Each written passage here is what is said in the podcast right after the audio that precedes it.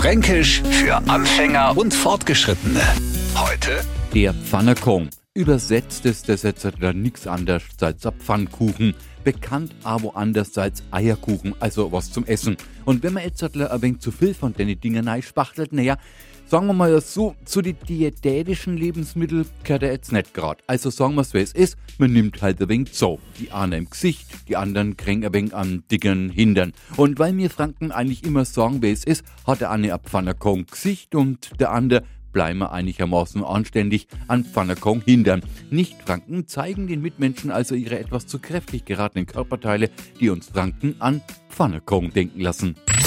Fränkisch für Anfänger und Fortgeschrittene. Täglich neu auf Radio F und alle Folgen als Podcast auf radiof.de.